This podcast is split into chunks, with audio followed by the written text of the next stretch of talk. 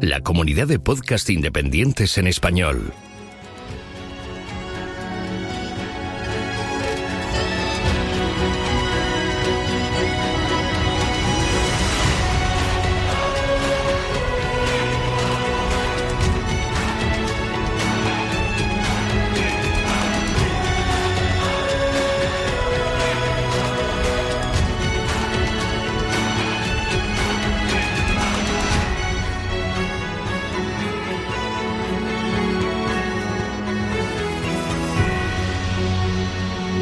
Bienvenido a GeoCastaway.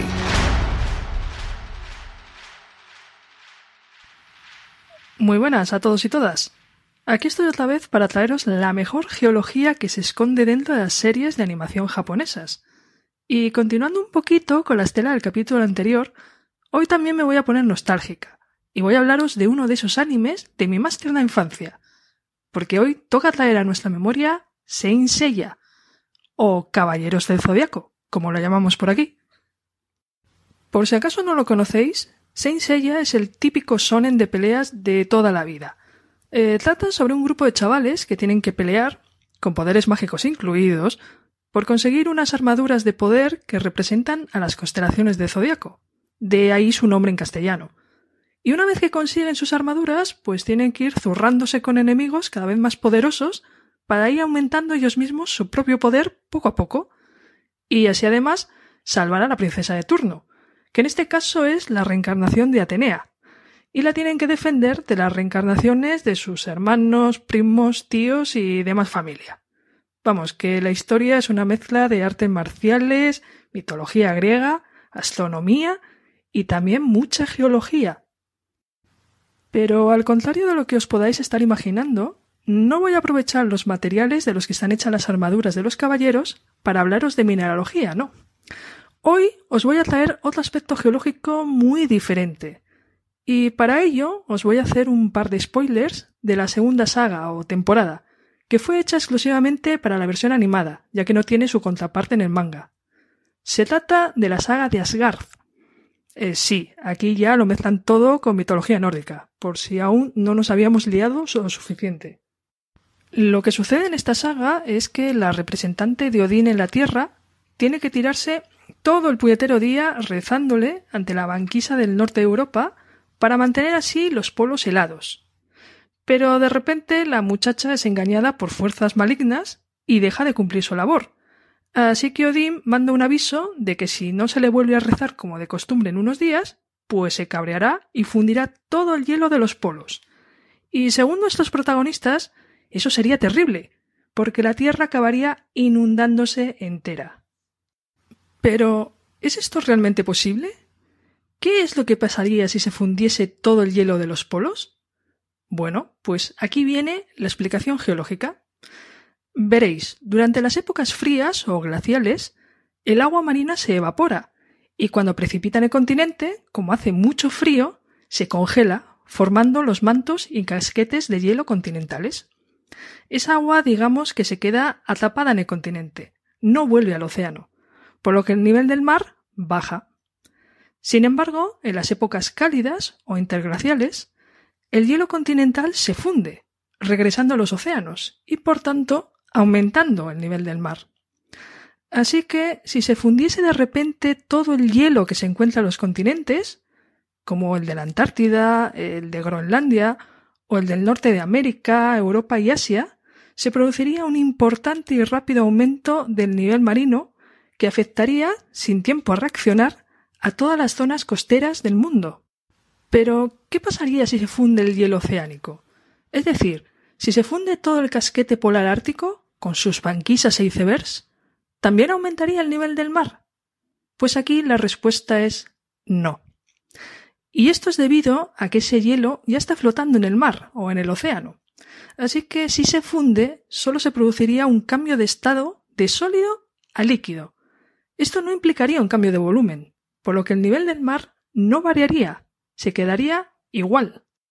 Pero esto no quiere decir que no pase nada debido a la función del hielo marino, ese que no se encuentra sobre los continentes.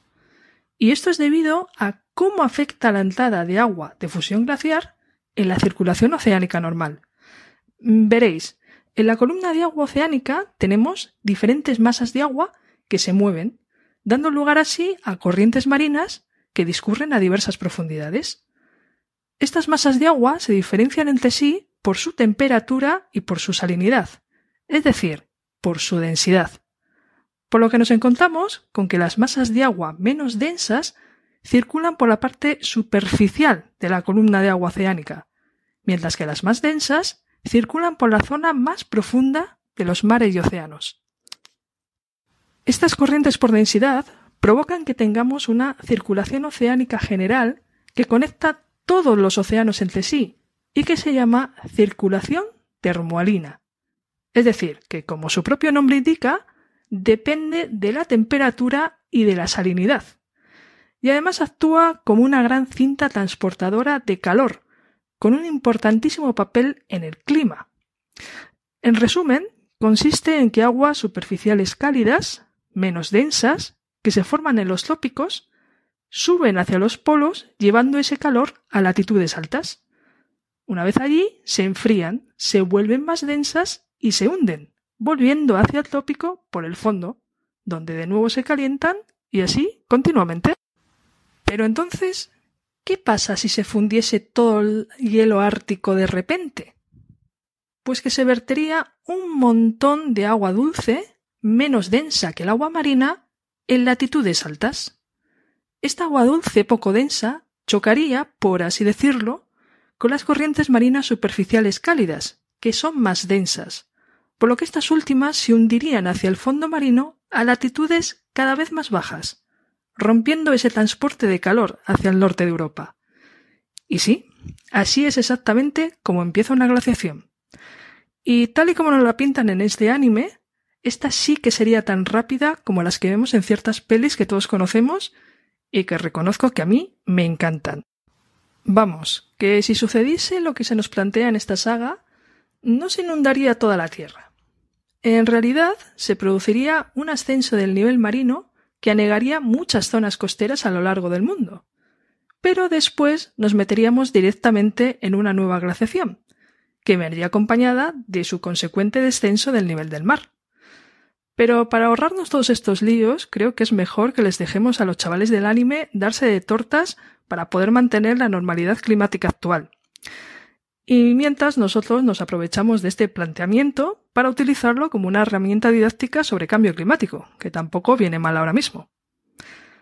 Yo, por mi parte, voy a invocar a Pegaso para que me dé toda su fuerza y así poder prepararos el siguiente capítulo volviendo a traeros la mejor geología de la Tierra del Sol naciente. Un abrazo muy fuerte y hasta la próxima. Envíanos tus comentarios, preguntas o sugerencias a geocastaway.gmail.com. Puedes escribirnos en nuestra web geocastaway.com.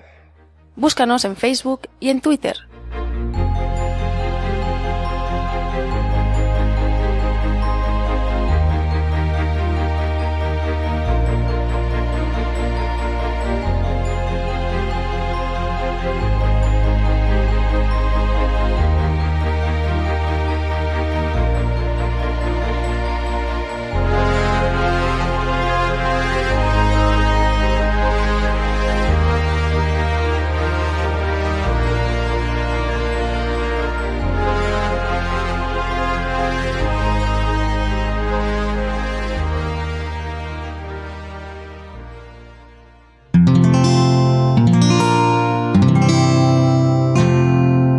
Puedes escuchar más capítulos de este podcast y de todos los que pertenecen a la comunidad Cuonda en cuonda.com.